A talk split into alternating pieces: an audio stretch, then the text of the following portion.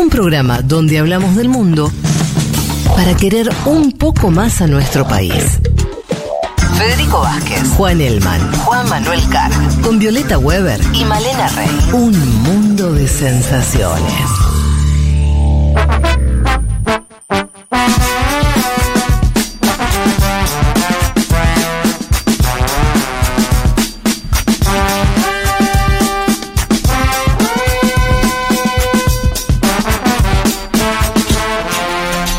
Semana eh, definitoria en Ecuador, después de las elecciones, un sub y baja tremendo. Hay muchas cosas para analizar. A mí una de las... Y, muchas cosas, vos las, las salpicaste la venta, Juanma. Eh, candidatos que medían poquito y después pasan a ser eh, muy relevantes. Hablábamos también del correísmo como la única fuerza política que vos agarrás los últimos, no sé, 15 años de historia o casi 20 diría, de Ecuador y está siempre, siendo, gobernando de la oposición con distintos candidatos, pero está siempre. Eh, la- lo del narcotráfico que lo analizamos bastante la semana pasada también. De, Sí, de- de- hace varias semanas, claro. Juan hizo un informe especial, hicimos, dijimos antes todos los atentados, ¿no? A mí lo que más me asombró, dentro de un marco donde hay un montón de cosas asombrosas, es que si bien ganó la candidata correísta, hay casi un sentido común de que ya no le va a alcanzar o que es muy difícil que le alcance. Como una victoria un poco amarga, ¿no? Así fue vivida por los propios correístas, ¿está bien eso? Sí no, porque el- termina sacando 33 puntos, es decir, Que no es se, poco. se preveía una caída eh, las semanas previas, sobre todo a partir del asesinato de Fernando Villavicencio, hubo una caída muy grande en la intención de voto de Luisa González, que llegó a 20 y pico en las encuestas y termina sacando 33. Mm. No es poco, es la candidata más votada, va a ser la bancada con más presencia en el Parlamento. Hay algunas cuestiones que le indican, bueno, a favor, ¿no? Eh, primera candidata eh, mujer a presidenta que saca tantos votos en el Ecuador, bueno, etcétera. Sin embargo, el ingreso a último momento de Daniel Novoa termina complejizando el escenario electoral ecuatoriano. Novoa es eh, eh, empresario, lo decíamos antes, ¿no? Es uno de los hijos del magnate bananero Álvaro Novoa, em, que además tuvo un discurso donde se enfocó más en el trabajo y la generación de trabajo que en la inseguridad, es decir, tomó la inseguridad, ahora vamos a escuchar algún audio, tomó la inseguridad, de hecho con propuestas, viste que cada, se pelea cada uno por quién hace la propuesta más, Sí. más loca, ¿no? Eh, pero enfocó su propuesta en el trabajo de la generación de empleos, ¿sí? Lo enfocó ahí. Enfocó en ese, en ese. Y no polarizó con González, que este es el otro dato. Ajá. Jan Topic polarizó todo el tiempo con González. Y a Jan Topic, además, a última hora, Jan Topic lo decimos, este empresario de la seguridad privada que estuvo como mercenario, entre comillas, porque combatía para otros ejércitos en Siria. Y él dice en Ucrania también, ¿no? El buen de Bukele en Ecuador. Claro, sí. Él quería ser Nayib Bukele, eh, Jan Topic, y no lo pudo ser, evidentemente. Pero también fíjense, y les traigo el primer audio de Novoa antes de la elección. Novoa empieza, lo decíamos antes, desde el debate a la elección hay cuatro días de campaña. Sí, Fue quien mejor aprovechó esos días de campaña. sí. Daniel Novoa. Salió muy bien parado del debate. Luisa González, decíamos antes, No le fue bien el no le debate, fue bien ¿no? el debate, le fue bien a Topic, pero No le fue bien, en parte es una mujer sin experiencia de, de exposición política, ¿no? Sí, lo mencionábamos acá cuando estuvo Gabriela Rivadeneira invitada eh, en este mismo piso, ¿no? Digamos, eh, ella tuvo en la gestión algo vinculado a el trabajo cotidiano en Carondelet con eh, aquella administración, pero luego es una- un personaje desconocido en el Ecuador también y por ende no había participado en otras instancias de debate. Pero que también como los demás candidatos, Fede, en esto fue bastante, entre comillas, eh, democrático, diría, porque Jacu Pérez era el más, eh, si querés, experimentado, o Otto, el ex vicepresidente de eh, Lenín Moreno. Nombraste a Yacu Pérez que veo que sacó menos de cuatro puntos. Fue pésimo. Bueno, una caída fuerte porque Le comieron el electorado de la- estos, estos nuevos candidatos. Novoa, Zurita. Sí, sí, Topic. Zurita es quien Es subió Villa- por Villavicencio, ¿no? Entonces hay un voto, si querés, hasta emocional, ¿no? El el candidato Aquel que quedó conmocionado por el asesinato de Villavicencio fue con Zurita. Yo creo que Novoa terminó captan- captando buena parte del voto joven que lo vamos a explicar bien hacia el final de la columna. Pero primero quiero que escuchen las propuestas para que nos demos cuenta también si Luisa González dice mano dura y Jan Topic dice mano dura. Daniel Novoa también dice mano dura, pero con una propuesta. Escuchen la propuesta de Daniel Novoa antes de la primera vuelta. Bueno, el objetivo es reducir a la mitad de muertes violentas en el primer año y reducirlo a casi cero después de los 18 meses. Es importantísimo darle la tranquilidad a la gente que pueda salir a las calles. Debemos de dar seguridad en las cárceles. Debemos de tener segmentación correcta. Nuestro plan de seguridad es el mejor plan de seguridad y, y mejor elaborado. No es de media página. Nuestro plan de seguridad consiste en tener seguridad en las fronteras, militarización de las fronteras y de los puertos, segmentación de cárceles, tener cárceles barcazas también, que se lleven a 80 millas fuera de la costa a los criminales más peligrosos. Una agencia central de inteligencia con cooperación internacional para identificar las amenazas y las zonas donde hay mayor riesgo y protección de los barrios y zonas urbanas donde hoy en día se vive una miseria. Bien, lo traje por lo de las cárceles barcazas. Ustedes escucharon bien, son lo que plantea Novoa, que hay que ver cómo se implemente, que ya estamos discutiendo, ¿no? Llegando a un límite, es Sí. meter a los eh, presos en barcos, Ajá. que sean barcos cárceles y que se muevan a 80 millas de la costa. Sí. Es decir, que naveguen en lo que serían las aguas del Ecuador, pero no en suelo ecuatoriano. ¿Se entiende? Se entiende. Como eh, antes se hacía eso con las islas. Exacto, ¿No? de hecho hay un planteamiento del gobierno actual de Honduras de hacer una cárcel en una isla. En su momento lo había hecho Sudáfrica, me acuerdo, de hecho muchos países. Nelson Mandela Sí. estuvo preso en una isla. Muchos países tenían islas. Era una tradición del siglo XIX, te diría. Ya te digo que estamos igual en un momento, ¿no? Bukele que dice mega cárcel. Honduras dice sí. vamos a la isla y ya Novoa dice no, a la isla no, vamos a un barquito. Ahora, más allá de eso, a mí algo escuché muy atentamente El tono. y lo que decía, me llamó Sí. la atención que no nombró el narcotráfico en ningún momento. O sea, a mí me esto, ¿eh? Me suena un poco extraño. Cuando es un país que evidentemente le pasó algo, ¿no? Porque pasó Sí, de sí. ser un país a otro en cinco años. Sí. Es evidente que lo que le pasó es el narcotráfico, es evidente, porque no es que qué sé yo, por ejemplo, ¿no? Hay, un, hay países que se degradan socialmente eh, durante mucho tiempo, entonces empieza a tener distintos problemas de seguridad. Por afano, porque la gente vive mal y no sé, 80 cosas. En Ecuador pasó una cosa, Sí. que es el ingreso al narcotráfico. No sé, no, no- ¿vieron? Escucharon, yo no nombró en ningún momento las estructuras La mayoría de los políticos no lo nombra. El que más que hablan de inseguridad, que es un chiste. Hablan de inseguridad en Sí, medio o de las vacunas te dicen. Las vacunas son los grupos estos famosos que contamos que te van a cobrar cuando vos sos un comerciante. Sí. La mayoría no habla de narcotráfico así en estas palabras como la que lo pones vos. Lo cual también, si vos sos político en Ecuador hoy Y, y ves que vienen de boletear a alcaldes y a candidatos, claro. La pensás dos veces también, Fede. ¿eh? O sea, no quiero justificar a nadie, eh, digo lo que me parece de que puede estar pasando. No, no, pero eh, eh, es como para entender, es, es absolutamente central eso, porque. Sí. No se menciona en general Claro. el tema, se menciona colateralmente. Mirá. Al menos lo que vengo escuchando. Eh, ustedes imaginarán que Luisa González, candidata progresista que viene del correísmo, di- ¿qué dice de Novoa? Tiene un ángulo fácil también en un punto, que es un empresario, le intenta decir Lazo 2.0, claro. Si se impugna Lazo, que tiene una aceptación muy baja en términos de la población, ¿no? Abajo del 20%, debe estar orillando entre Ajá. el 15 y el 20%. Impugnando a Lazo y diciendo ya hay un gobierno empresario hoy, no necesitamos otro gobierno Sí. empresario, que vendría a significar el de eh, Daniel Novoa, como que tiene un ángulo de tiro. Ojo, Novoa tonto no es. Entonces dice, no, el gobierno actual es un gobierno de banqueros, no de empresarios. Los empresarios son el futuro del Ecuador. Ajá. El problema es este banquero, Mirá. bueno, inteligente, muy inteligente Daniel Novoa, y lo vamos a escuchar un poquito más extenso después. Pero escuchemos a Luisa González con este ángulo de tiro bastante eh, obvio sobre un supuesto lazo 2.0. A ver. solo sabía cómo hacer producir, ¿qué cosa? La banca. ¿Quién ha excedido en, en- en rendimientos? Únicamente la banca que supera ganancias extraordinarias de largo, históricas.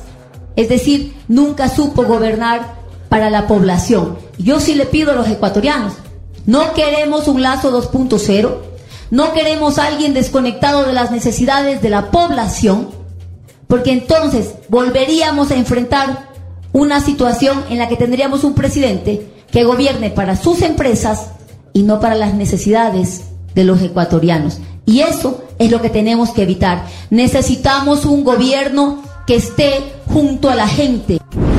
Bueno, estaba González. Yo creo que hay un problema también en el, en el discurso de González, que es el siguiente. Hay una apelación permanente al año 2014, Ajá. ¿no? Que... El momento en que Correa se va y asume Moreno. No, porque fue en el 17 eso, pero Ah. se habla de 14, 15, se, se habla de tiempo para atrás, ¿sí? Sí. Ya son seis años, en el medio hubo una pandemia. Ah, vos hay, decís el- hay- el hay nuevas generaciones. Digo, eh, sucede Apela a la memoria del correísmo. decís. Claro, sucede lo mismo a veces con, con algún sector del quinerismo en la Argentina que permanentemente dice teníamos el mejor salario mínimo. Claro, pero fue hace tanto tiempo que hay generaciones que no lo vivieron. Si por no tenés ejemplo. 20 años, no tenés el recuerdo vital de Bien, exacto. Ahí tenés algo trascendental. Y te doy varios datos de la elección y el voto joven en Ecuador. Los ciudadanos de entre 16 y 39 años son el 52,2% de los electores en Ecuador. Wow. De 16 a 39 años, jóvenes, amplios, Sí. porque también tenés gente que vivió esa etapa, 52,2. Entonces queda, a veces queda como atrasado ese discurso. Pero bueno, esta es ¿Y- una y también. ¿Se sabe algo, no, no, de, de cómo se distribuyen esos votos? O sea, se decía que Novoa le va bien, pero se sabe más o menos en qué porcentaje. Yo no, no vi estadística firme. Lo que veo de consultores es que la mayoría dice, y vamos a escuchar después a, a Paulina Recalde, que Novoa ingresa en ese segmento bien fuerte. ¿Por qué? Por el marketing digital y particularmente por TikTok. Y además Novoa tiene algo, y fíjense este dato, a veces la en la política tenés suerte, ¿no? Decía Maquiavelo, eh, virtud, Sí, sí, lo que tener vos suerte es fundamental. tener suerte es, bueno, está embarazada la esposa de Novoa, en este momento lo anunció esta semana. En un país como Ecuador, eh, estas cosas importan en un momento electoral, ¿sí? Eh, este es un dato concreto de esta semana. Anunció que va a ser padre, o sea, el tipo entró en el balotaje después de tener tres puntos y va a ser papá. Y la esposa es influencer. Y él es un genio en la campaña de TikTok porque es muy visto. Bueno, tenés varias cuestiones que lo hacen te diría hoy el favorito. ¿sí? Igual lo dejo abierto porque me dicen también, es muy larga la campaña hasta el 15 de octubre. Claro. Hablé con gente que dice, mira, es larga la campaña hasta el 15 de octubre. También Novoa se puede equivocar en el medio. Sí. Y González es Sí, más... o, o que así como cambió, por ahí no va a cambiar drásticamente el eje, como cambió con el Senato de Villavicencio, pero bueno, Puede puede haber algunas cosas más... tal vez, eh, de vuelta lo digo muy a la distancia, Sí. pero por ahí todavía se estaba bajo los efectos psicológicos de, de ese asesinato y por ahí en un mes es otro el, el esquema. Quiere decir. ¿no? Eh, fue, fue muy, muy, muy determinante eso. Fue bastante determinante. La caída de, de- de González fue de 10 puntos. eh, de hecho, eh, el propio Correa dice que estuvo planificado. Esto ya es algo que entra Sí, en las etapas sí. de las conspiraciones. No me voy a meter en sí. eso. Pero él lo denuncia en público, ¿eh? Él dice. ¿Ah, sí? Dice que van a hacer otro atentado porque ahora hacer una nueva encuesta. Estamos ganando. ¿Qué van a hacer otro atentado? Lo, lo plantea ya en términos que para el debate público a veces son, cho- son chocantes, pero también que consultas a colegas ecuatorianos periodistas y que te dicen la verdad que sí, que en ese momento cayó 10 puntos en la valoración. Después subió de vuelta. Claro. No, digo, pensaba que impresionante el hecho de que el correísmo saca casi lo mismo Igual. que la última elección. Sí. Eh, que vos podés después ajustar si decís eso, bueno, si efectivamente una parte que emigró después del atentado, bueno, al margen de eso es notable, o sea, que seguís con el mismo porcentaje, también con fórmulas, eh, creo, parecidas en el sentido Muy de que eran candidatos desconocidos. Eh, Luisa es aún más desconocida que Arauz, que había sido ministro a pesar de ser joven. Sí, y ahí tenés una duda que te Sí. plantean algunos periodistas de vuelta, que es, ¿jugó a ganar la presidencia o jugó a ganar Ajá. el Congreso? Porque dicen los colegas, yo esto lo, lo planteo de las cosas que escucho, ¿eh? no es mi posición, escucho que los colegas dicen, tenía candidatos mejores para poner, como el propio Arauz, que ya había ganado en la elección en primera vuelta, no en segunda, porque la perdió. Rabascal, un periodista muy conocido que había sido candidato a vice, que Sí. lideraba la intención de voto. Paola Pavón. Bueno, te dicen, había varios que ya habían ido a las urnas con éxito, no sé si considerable, pero con éxito. No, eran conocidos, pero también está la pregunta acerca de la posibilidad de ampliar, que se acuerdan que... Con Leónidas Issa. Con Isa como un factor, pero digamos, Bien. había esta pregunta de, de ampliar un poco la, la y coalición. también hubo una posición en contra, si no. Y Correa decidió no hacerlo, o sea, Bueno, decidió ir con correísmo de pura cepa. Hay un sector del periodismo que dice, él lo que jugó es a ganar el Congreso y desde ahí a estar los próximos dos años, porque es, la otra cosa que te dicen es, es un momento muy complicado para gobernar Ecuador. Y es un año y medio.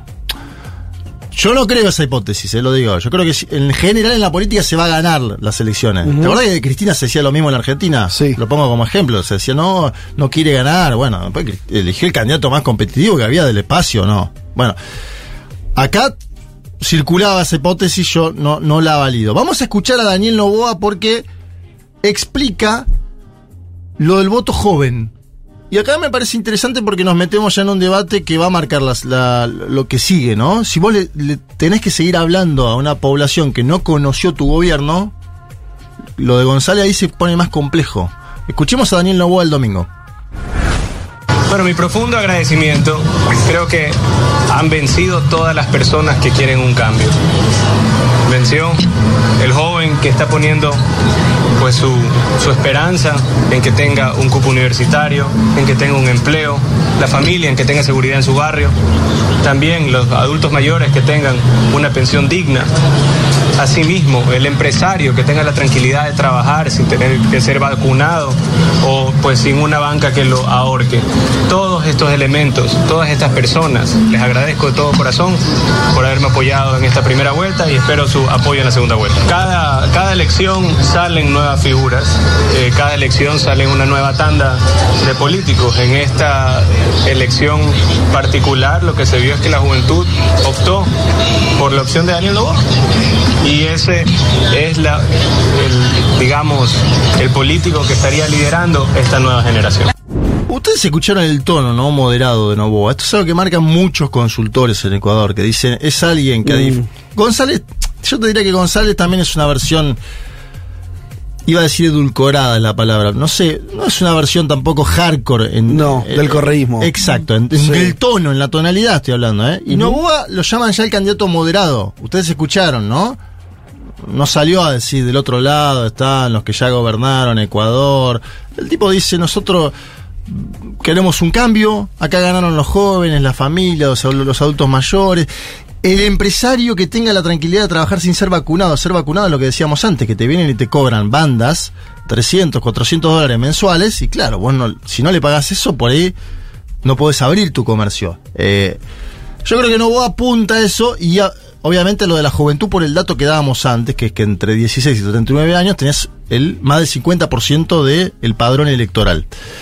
Fue alta la votación, ¿eh? 82 puntos, no fue baja. Algunos decían con- en el contexto de violencia y La demás, gente no iba va a bajar. participar, no. 82 puntos, fue alta y se espera que, siga- que siga siendo alta. Vamos a poner al tercer actor en consideración, Jan Topic. Jan Topic de base dijo que eh, va a votar a Daniel Novoa, ya lo declaró. Uno tendría que creer que es algo lógico. No le, ha- no le habla ese 15% de decir voten a Daniel Novoa, eh, porque él dice, dejo mis propuestas de seguridad, se la dejo también a Luisa si quiere, ¿no? Se quiere quedar como por fuera de lo que es la contienda, pero él dice, yo voy a votar a Daniel Novoa, no tengo ninguna duda. Habrá Sí. que ver cuánto de ese 15 va. Yo tiendo a creer que buena parte de los votantes de Jan Topic van a votar a Daniel Novoa. Me da la sensación de que mayoritariamente, ¿no? Eh, habrá que ver después los votos de Jacu Pérez, son muy pocos, es verdad lo que decís vos. Los de Zurita uno tendería a creer que irían con Daniel Novoa también. Digo, el, el margen que tiene eh, la Revolución Ciudadana es chico. Sí, pero bueno, puede equivocarse Novoa también, ¿eh? Es novato él. Él dice que estuvo en la campaña del padre. Él es novato en política. Juanma. ¿qué, eh, ¿qué onda las alianzas de Nova? Porque está con dos partidos que son como más bien de centro izquierda. ¿Cómo funciona eso? Pero eso es, ahí está- hay una pregunta interesante, porque cuando vos consultas a fuentes más ligadas con, con el correísmo, te dice, si él gobierna nos van a tener que necesitar en el Congreso. Claro, ¿Sí? porque el Congreso quedó muy... Bueno, y ahí tenés la perspectiva esta de que Novoa es alguien que no puede ser catalogado fácilmente como un tipo de derecha. Ustedes lo escucharon con Claro. de las barcazas. Nova dice que es de centro. Y está bien lo que pregunta Viole porque no se sabe para dónde va a gobernar Novoa en caso de que asuma la presidencia del Ecuador. Tiene una alianza muy grande con los empresarios, tiene un círculo muy chico de Guayaquil, de Guayaquil como el padre. Imagínense que si te crió el hombre con más plata del país Claro. y ¿no? Te vinculás con las con, con esa elite en un punto. ¿Dónde Pero- está que no está claro para quién va a gobernar? Porque todo lo que me estás no, contando. no, yo lo que te digo es, bueno, por ese lado seguro, pero digo, Sí. él se muestra, y vos hasta hablando con dirigentes, correcto te dice, "Ah, va a tener que buscar algún vínculo con nosotros. Ajá. No va a poder gobernar a lo lazo. Bueno, es que eso, es lo que te dicen No, pero- lo que, por lo el que Congreso, ¿eh? Viole, sí. No, que el, as- el- el partido de Novoa está en alianza con eh, Puebla, Igualdad y Democracia y con Mover, que es partido donde empezó Correa. Como me llama la atención que también tiene una punta ahí, y también lo preguntaba como en el marco de todo este análisis en relación al voto joven y en relación a que a Jaco Pérez le fue tan mal cuando antes, bueno, capaz asociábamos un sector del electorado más al, como alineado con la juventud ahí, y me pregunto si es esa mismo, como esa misma porción del electorado el que apoya a Novoa y también cómo puede manejarse en un congreso donde al correísmo le fue incluso mejor que en las presidenciales y ni siquiera el partido de Novoa logró la segunda fuerza sino la tercera. Sí, sí, sí, por eso le digo. eh, eh, Novoa no hizo una gran elección en el Parlamento, va a necesitar del Partido Revolución Ciudadana, tienen vínculos, hablan, por eso yo digo que es más complejo de esto, de, el tipo se crió en un marco de empresarios y gente vinculada al padre, un magnate bananero, pero él intenta ir más allá. Él intenta la ancha avenida del medio, lo voy a decir, mira, Sí, para Estamos simplificarlo. pensando en, ban- en bancas, el Partido Social Cristiano, el de Nebot, Sí. eh, que apoyaba a Topic, si mal no recuerdo, en esta Exacto. elección. Cayó Eso- mucho. eso claro, pero para en, en Congreso también. Porque, Cayó, ca- cayó en el Congreso, se convirtió en la fuerza que tiene menos poder de lo que tenía. Claro. Pero igualmente. Pero esos partidos, tío, está, está cantado que tienen vínculos con, con Novoa y tranquilamente pueden ser más apoyo. Ahora, son dos años, ¿no? Hay- eso Exacto. seguro. como Bueno, hay mucho para, hacer. recordemos algo, no lo dijimos, no lo dijimos. no, no, eh, es una elección muy extraña, porque en realidad no es una elección del calendario de presidenciales de ese país, sino que está anticipada. por la muerte cruzada dictada por Lazo. Son un año y medio que tienen que gobernar. Y que después, después de ese año, o sea, todo este proceso electoral es para definir quién termina el mandato de Lazo. Sí. Y en un año y medio elecciones generales de vuelta. Claro, sí, pero si vos bajas un poco los índices de criminalidad hoy en Ecuador y das cierta estabilidad política, para mí te quedás, ¿eh? Bueno, Es una elección está bien, pero import- es- eso es imposible de saber hoy. Quiero decir, en términos concretos es un mandato de transición. Sí, Eso estoy diciendo. Ahora yo te digo, como cualquier mandato de transición, Y sí, bueno. si vos haces las cosas ordenadas, Mm. iba a poner el ejemplo de eh, Dualde porque es justamente todo lo contrario. Dualde tiene que convocar. Más o menos ordenó la macro. Por eso te digo, pero la- hubo dos, hubo Y a- bueno. asesinaron a dos piqueteros, tuvo que convocar la elección anticipada. Por eso te digo que la transición es una transición. Quiere decir, te puede salir bien, te puede salir mal como toda la vida, pero efectivamente no están eligiendo gobierno por cuatro años o No. cinco. No sé, te- Ecuador sigue teniendo cinco, eran cinco. Cuatro. ¿Siempre fueron cuatro? Ah, Cuatro. Vamos a escuchar a Eh, Jan Topic, ¿quieren? Dale. O sea, el que quedó afuera. El tercero, pero que hizo una muy buena elección, 15 puntos. A- aparecía como prácticamente desconocido al inicio. Jan Topic, a ver. ¿Cuál de los dos es el mejor perfil para apoyar? Ah, yo voy a votar por Novoa. Usted. Sí, no hay misterio. ¿Por qué? Hay dos entre intentar luchar, y espero que Novoa intente luchar y logre vencer contra la delincuencia y las mafias, a transar, mil veces me voy por opción uno. Así de simple. Ahora, pues lo que mencionó Pedro Valverde, estoy de acuerdo con él. Primero, agradezco enormemente a todos los ecuatorianos que salieron a votar porque fue un acto de valentía enorme. Y por ese 15% que votó por mí, les agradezco. Pero uno aquí no es borrego. Cada uno tiene que revisar el plan de gobierno y formarse su propia opinión. Yo, en lo personal, voy a votar por Daniel Novoa de cajón. Se lo dije el día uno. ¿Se va a reunir usted con uh, Daniel Novoa? Eh, no sé, ya depende de él. Eh, a ver, pasó lo que pasó. Está bien, hay que hacer patria. Eso es algo que yo recalco. Uno no se va, uno se queda aquí haciendo patria. Yo voy a seguir haciendo patria en la empresa privada, lo que he venido haciendo 10 años. Bien, ahí estaba de cajón, dice que lo va a votar. Vamos a la parte final de esta columna. Eh, hay una consultora eh, ecuatoriana, Paulina Recalde, que siempre eh, seguimos porque es directora de perfiles de opinión, digamos, es alguien muy interesante para seguir por los análisis que hace en términos de la opinión pública ecuatoriana. Juan la conoce, entiendo. Sí.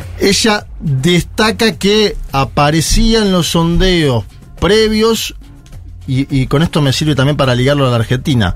La apreciación de que entre 4 o 5 ecuatorianos de cada 10 privilegiaban a alguien nuevo. Esta idea de lo nuevo.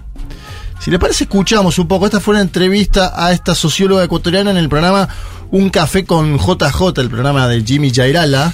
Eh, Uy, pero si lo hemos visto ese programa. yo, yo estoy hablando bastante seguido con Jimmy, intercambiando mensajes para entender lo que está pasando Sí, en ¿Te Ecuador. manda audios? Hay que pedirle audios. Jimmy tipo- es. eh, Jimmy apoyó a Jan Topic en la primera vuelta, porque él es presidente del. Centro Democrático, el partido que en su momento estuvo vinculado con él, apoyó a Jan Topic. Digo como para Era marcar- más correísta, ¿no? En su momento, más. Sí.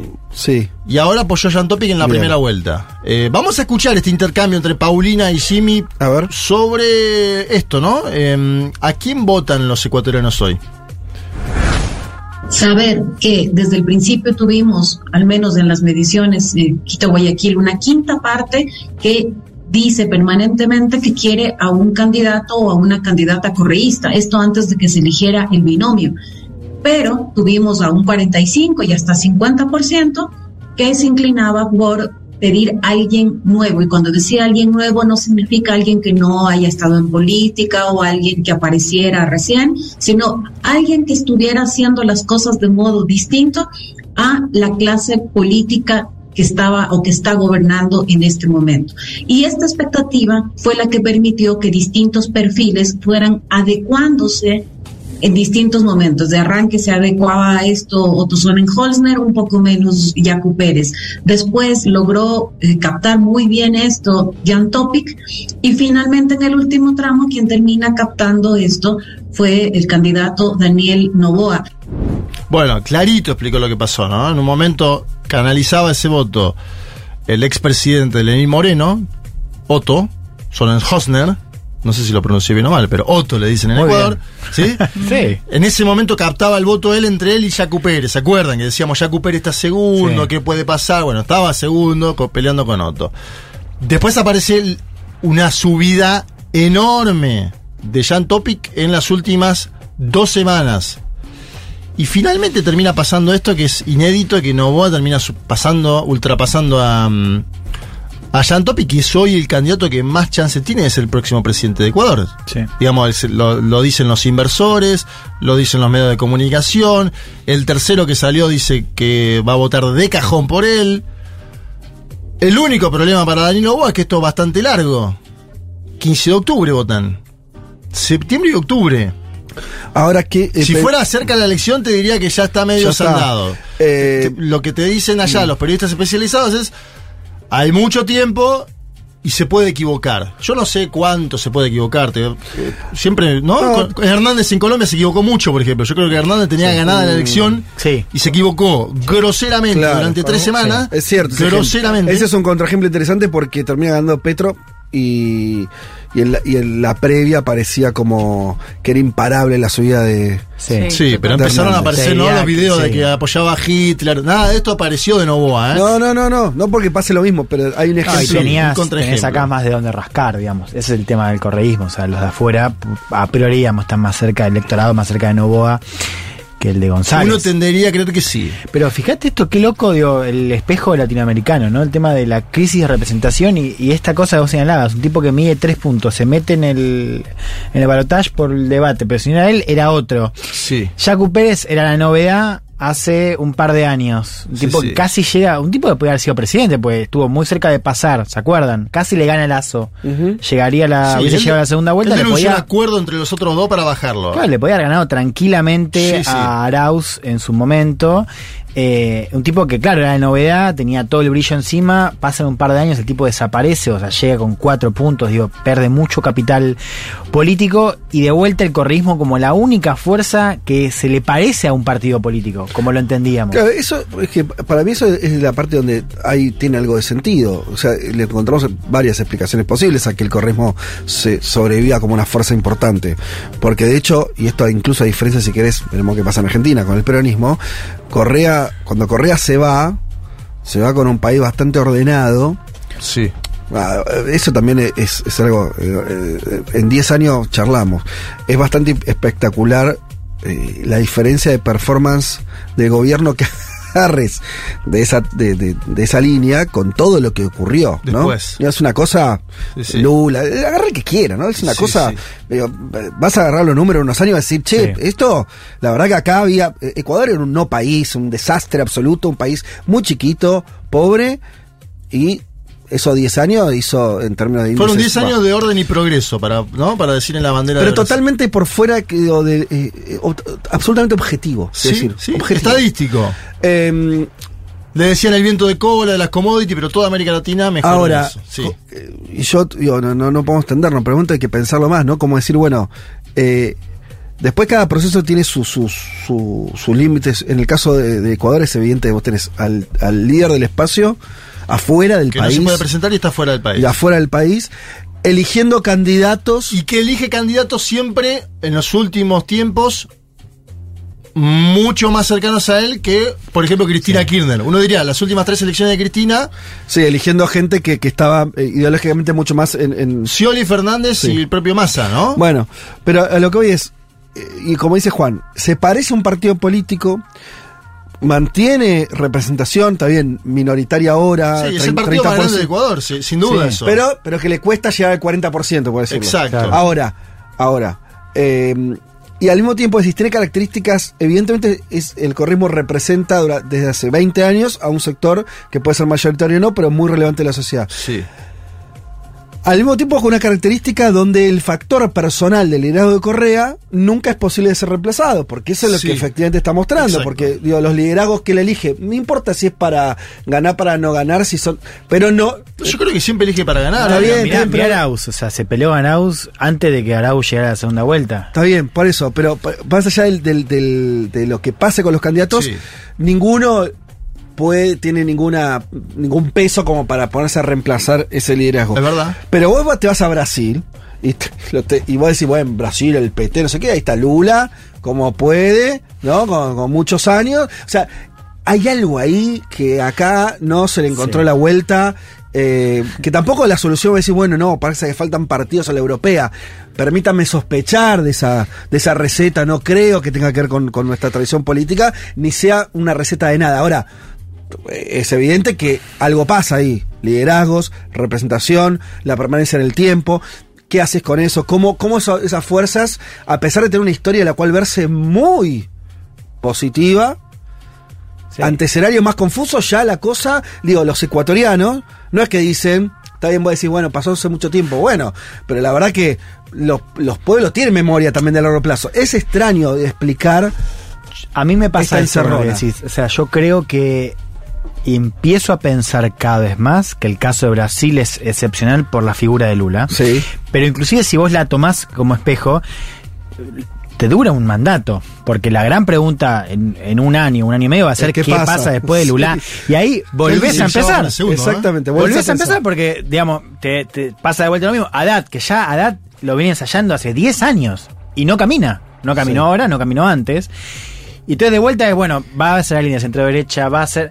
Entonces volvés a tener el mismo problema. Lo, lo que, lo único que yo digo es, para empezar a pensar ese problema, hay que pensarlo desde el problema. Quiere decir, mira, evidentemente es un problema de muy difícil resolución porque países muy distintos, con dirigentes distintos, que quieren cosas incluso o, con, o con matices o con fórmulas, nadie está encontrando la manera de convertir en estructural ¿no? Eh, esos liderazgos personales. Hay algo ahí que es muy difícil de resolver, Sí. pero que está en el centro del asunto, eso digo. No, y una cosa importante que es que antes, o sea, que eh, antes lo electoral y, y la, la gobernabilidad iban, iban más o menos juntos. O sea, vos tenías una Exacto. buena performance electoral que además redundaba en mayorías que hacían más fácil el gobierno porque también había otros factores que están Mm. alineados.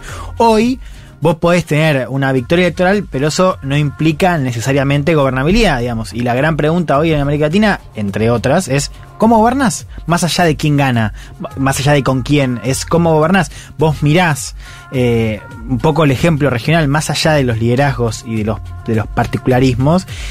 Y es difícil encontrar modelos que funcionen en términos de gobernabilidad, por alianzas, por estilo, por lo que sea.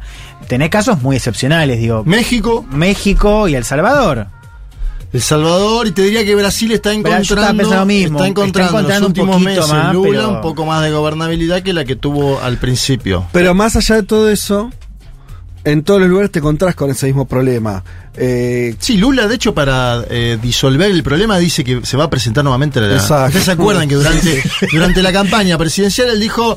Es un mandato. Ahora ya dice, mirá, si tengo salud me presento sí. de vuelta. Bueno, porque Pero tiene no hay- lógica también, ¿eh? Porque no está resuelto ese problema. Exacto, Claro. tiene lógica. Y aparte de abajo tiene estructuras de su propio partido que no son lo mismo, porque Daniel Haddad no es lo mismo que la presidenta del partido Gleisi Hoffman, por ejemplo.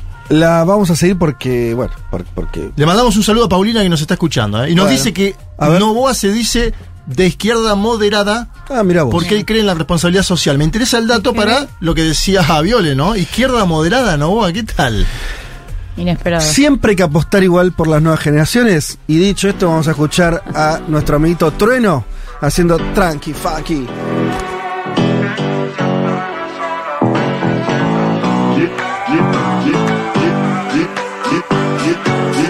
Guachos piden rap, entonces, vamos again, back to the game. Los guachos saben quién pide rap, les digo ten, huh, yeah, y por la ven, Tana no me ven porque soy el que maneja el fucking tren del tren, huh. I got it, I got it, what do you need, I got it. No se me compare y pare, que acá ya somos pares, cruzando los mares, llegando a los lugares, desde Argentina para el mundo, que el party no pare. Tanto flow que me piden pasta, soy la luz pa' mi barrio, gangsta, un gran flash basta, y si no hay más pasta, muevo todos los ritmos como si fuese un Un mundo de sensaciones. Un mundo de sensaciones.